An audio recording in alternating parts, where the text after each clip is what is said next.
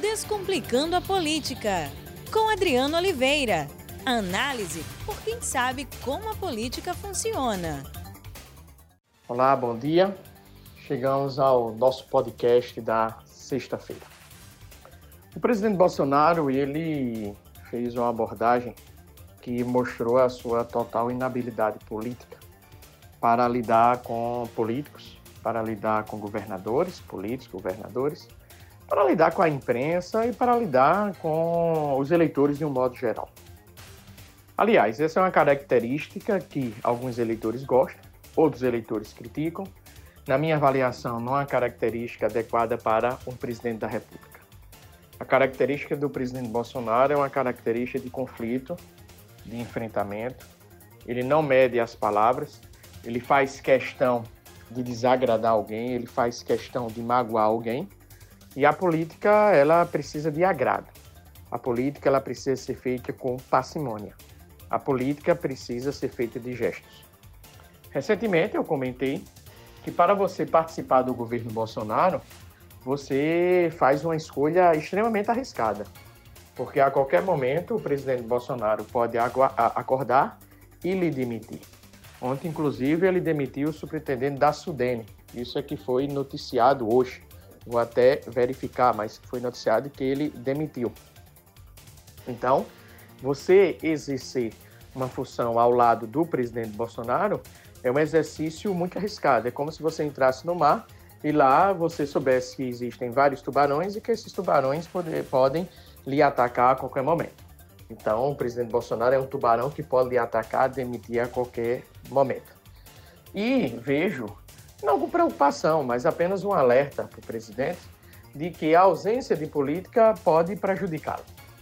Ontem, inclusive, eu conversando com um político, eu disse: olha, Bolsonaro ganhou a eleição diante de um contexto.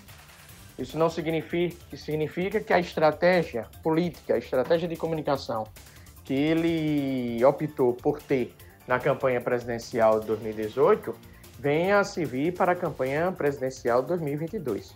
O contexto é outro. Pois bem, o que eu gostaria de dizer, mostrar, diante dessas características do presidente, foi o conflito que o presidente Bolsonaro criou com os governadores, no âmbito da discussão sobre a redução do preço dos combustíveis. Em primeiro lugar, é um equívoco do presidente Bolsonaro em discutir preço dos combustíveis. O que nós devemos incentivar, e aí vejo ele como presidente da República, como uma liderança nacional, como um ator político estratégico importante que tem eleitores cativos, o que deveria fazer ele trazer a seguinte discussão para o Brasil. Discussão esta que está presente no mundo, qual seja, você abandonar o combustível que causa dano ao meio ambiente. E você incentivar a presença de veículos elétricos, de veículos com gás. Você incentivar, acima de tudo, o uso do transporte público e a diminuição, principalmente nas grandes cidades, do transporte privado, do carro, do uso da moto, que provoca tanto dispêndio para o Sistema Único de Saúde. Mas não, o presidente Bolsonaro traz uma discussão que, ao meu ver, é um debate da década de 70. Está discutindo a redução do preço da gasolina, está discutindo o preço dos combustíveis. Ah, mas o Brasil é um país de caminhoneiros. Precisamos discutir sim o preço dos combustíveis. Entendo. Concordo, você pode até discutir, mas será que isso é prioridade? Ou que, paralela a essa discussão, você não pode discutir a presença de um combustível que não venha poluir, não venha atingir o meio ambiente? Você venha ter um programa de transporte público que deveria ser apresentado aos municípios e aos estados? Você deveria ter uma discussão sobre a qualidade das nossas estradas para permitir uma melhor economia dos combustíveis? Ou a construção de ferrovias através de consórcios privados e parcerias público-privadas, ou mesmo através do aumento do investimento público, a própria, o próprio transporte marítimo, que aumentou quando teve a greve dos caminhoneiros, mas não. O presidente Bolsonaro opta para trazer uma discussão da década de 70. E quando traz, traz de maneira equivocada, trazendo o debate em cima da redução do ICMS. Ora, um Estado, qualquer Estado da Federação Brasileira, Precisa pagar médico, precisa pagar professor, precisa pagar policial, precisa colocar o remédio no hospital, precisa ter escolas de qualidade, precisa aumentar o IDEB, precisa ter recursos para infraestrutura. precisa pagar aposentados. Como é que um governador pode abrir mão do ICMS? Como é que um governador pode abrir mão da arrecadação?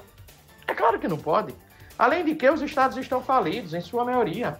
É claro que nós temos que parabenizar o governador do Rio Grande do Sul, Eduardo Leite, que fez uma grande reforma administrativa no seu estado, teve a coragem de fazer, enfrentou o corporativismo do serviço público e agora está para enfrentar o corporativismo da Polícia Militar, mas fez uma reforma para permitir o equilíbrio fiscal do estado do Rio Grande do Sul e, consequentemente, esse estado possa vir a recuperar sua capacidade de investimento. Mas o que é que Bolsonaro propõe? Um ato populista, reduz o CMS, zero o ICMS que o preço da gasolina baixa.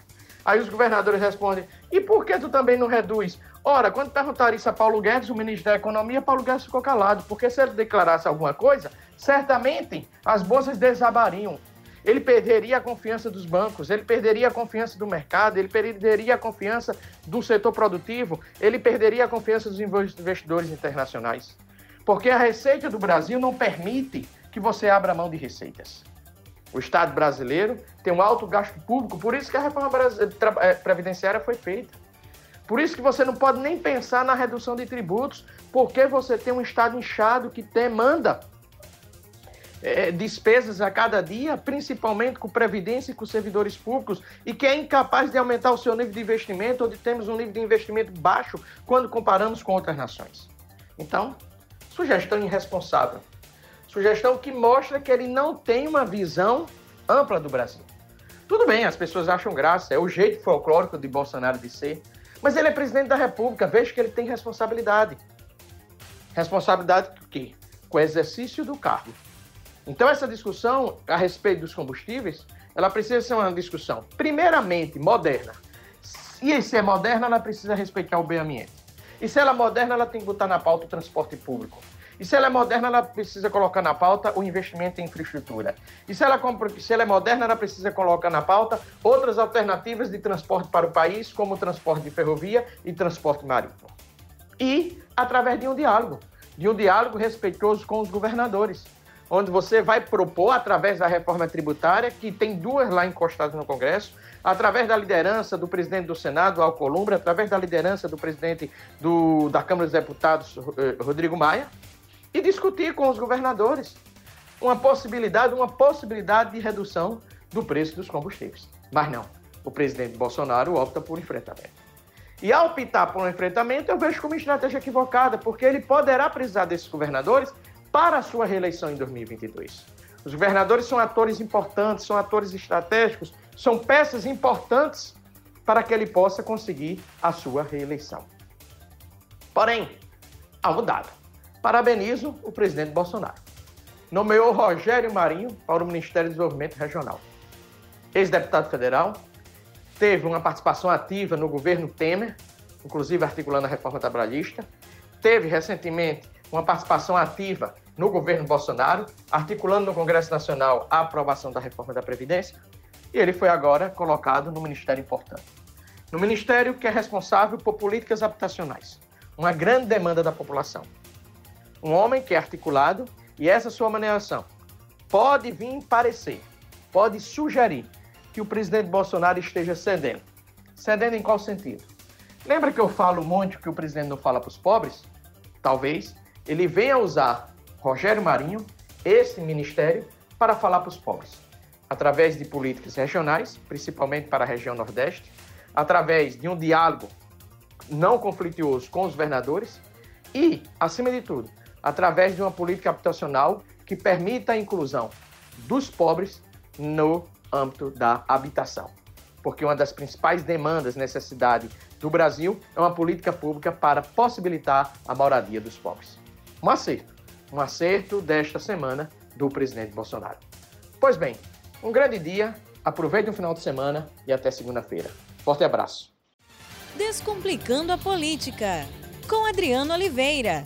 Análise por quem sabe como a política funciona.